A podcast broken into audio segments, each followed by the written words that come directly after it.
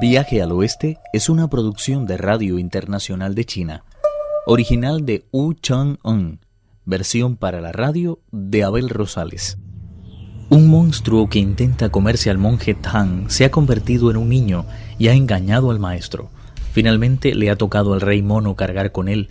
El monstruo temió que el gran sabio pudiera hacerle daño y liberándose de aquel cuerpo, se elevó por los aires, al tiempo que el peso que soportaba el peregrino se hacía cada vez más grande. El rey de los monos no era hombre que soportara con facilidad los abusos, y agarrando al muchacho que llevaba las espaldas, lo tiró junto a unas rocas que había al borde del camino. El golpe fue tan fuerte que el cuerpo quedó reducido totalmente. No contento con eso, el peregrino le arrancó las piernas y los brazos y los hizo añicos. Al verlo desde el aire, el monstruo no pudo por menos que lanzar un suspiro de alivio al tiempo que pensaba. Aunque yo sea un monstruo empeñado en devorar a su maestro, tenía que haber esperado que yo hubiera dado el primer paso. ¿A qué viene mostrarse tan agresivo? Menos mal que se me ocurrió apartarme de ese cuerpo. De lo contrario, ahora estaría muerto. Lo que tengo que hacer es apoderarme cuanto antes del monje Tang Creo que no podré encontrar una ocasión mejor que esta, pues ese mono disfruta haciendo correr la sangre. Se levantó de pronto un viento huracanado que arrastraba las rocas y lanzaba contra las nubes toneladas de polvo y arena. Era tan fuerte que las aguas se salieron de sus cauces y el sol terminó perdiendo su luz. Fueron incontables los árboles que arrancó, poniendo al descubierto sus centenarias raíces. Las rocas volaban como hojas de bambú, yendo a caer sobre los caminos y haciéndolos prácticamente intransitables. Tripitaka apenas podía mantenerse sobre el caballo.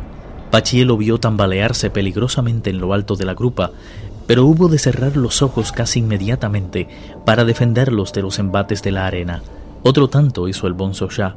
Solo el gran sabio comprendió que se trataba de alguna artimaña del monstruo, pero cuando llegó al lado de su maestro, la bestia se lo había llevado ya. El monje Tang había desaparecido sin dejar el menor rastro. El viento comenzó entonces a mainar y no pasó mucho tiempo antes de que el sol comenzara a brillar de nuevo. El peregrino vio al caballo dragón relinchando espantado. Al oír la voz de Wukong, el idiota levantó la cabeza y comprobó que la tormenta había pasado.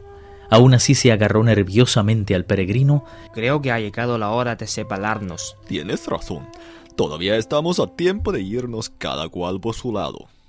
El viaje hacia el oeste parece interminable.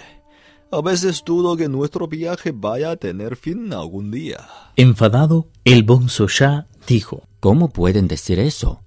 Todos cometimos graves ofensas contra el cielo en nuestras vidas anteriores.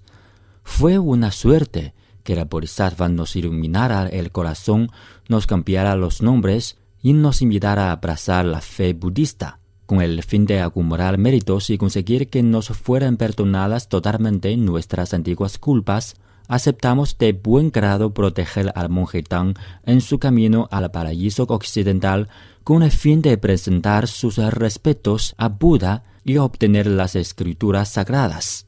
¿Cómo habrá ahora de darlo todo por terminado? Si lo hacemos, todo habrá resultado inútil y los esfuerzos de la Bodhisattva habrán sido tan innecesarios como una lluvia de arena sobre el desierto. Todo eso es verdad. Pero ¿qué otra cosa podemos hacer con un maestro incapaz de escuchar los consejos que se le dan? Poseo unos ojos de fuego y unas pupilas de diamante que me capacitan para distinguir con claridad el bien del mal.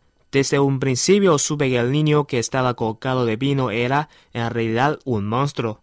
Ha sido él precisamente el que ha levantado ese viento que por poco nos mata. Lo advertí antes de que sucediera, pero ni ustedes ni el maestro quisieron creerme, alegando que pertenecía a una buena familia y obligándome a cargar con él. Cargado de pesar, el rey mono confesó a los hermanos monjes. Son incontables las veces que se ha negado, no digo ya aceptar, sino simplemente a considerar mis consejos eso me ha producido tal amargura que he creído que no valía la pena seguir sacrificándonos por un hombre que solo se rige por sus propias ideas. Ahora la verdad, no sé qué partido tomar. ¿Qué te parece a ti, Pache? ¿Qué hagamos? Ahora me doy cuenta de que Lo que dije lo hice sin pensar. Mi opinión, por tanto, es que debemos continuar unidos. Además, no nos queda otra alternativa. Aun suponiendo que el Shah no tuviera razón, nuestra obligación es estar con el monstruo y liberar a nuestro maestro. Actuemos entonces como un solo hombre. Aun cuando hayamos recogido el equipaje y nos hayamos hecho cargo del caballo, escalaremos la montaña y descubriremos dónde se encuentra el monstruo y el maestro.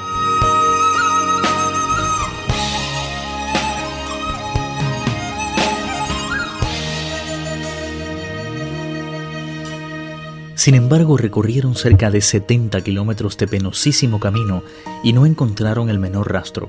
La montaña parecía estar desprovista de toda señal de vida.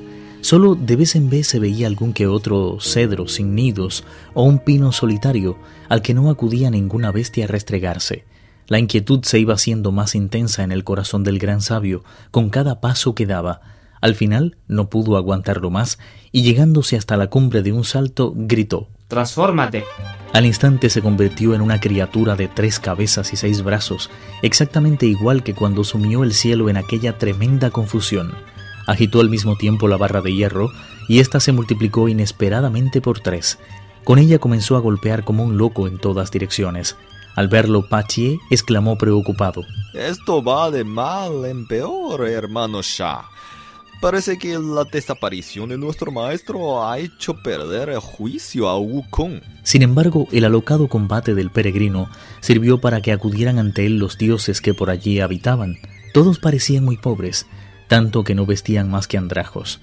Enseguida se echaron rostro en tierra. Por esta montaña discurre un arroyuelo conocido como el arroyo del pino seco a cuyas orillas se abre una cueva que lleva el nombre de Caverna de la Nube de Fuego.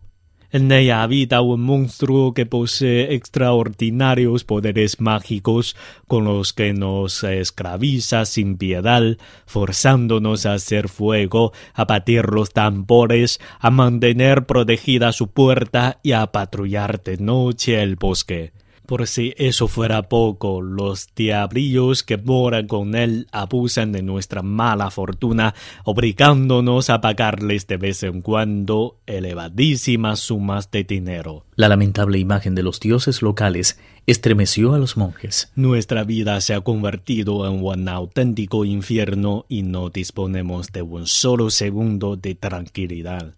Por todo ello, nos atrevemos a suplicarle, gran sabio, que te muerte a esa bestia y libere de su opresión a cuantas criaturas moran en esta bien nadada montaña. Si visitan con tanta frecuencia su caverna, me figuro que saben su nombre y su lugar de origen. Es hijo del monstruo toro, de cuya crianza se encargó el mismísimo Raksasi. Durante más de 300 años se entregó a la práctica de la virtud en la montaña del fuego impercedero, donde alcanzó la perfección del fuego de Samadhi y los extraordinarios poderes que ahora posee. El toro monstruo le aconsejó entonces a fijarse en esta montaña y hacer de ella su feudo. Así, el que de niño fue conocido como el muchacho rojo, ahora ostenta el pomposo título de gran rey del santo niño. Agradecido por tan valiosa información, el peregrino despidió a los dioses y espíritus de la montaña, volviendo a adquirir casi inmediatamente la forma que le era habitual. Podemos respirar tranquilos. Ese monstruo es amigo mío, y estoy seguro de que no hará el menor daño a nuestro maestro. Viaje al Oeste, uno de los cuatro grandes clásicos de la literatura china. Versión para la radio, Abel Rosales. Actuaron en este capítulo Pedro Wang, Víctor Yu y Lázaro Wang. Esta es una realización de Abel Rosales, quien les habla, para Radio Internacional de China.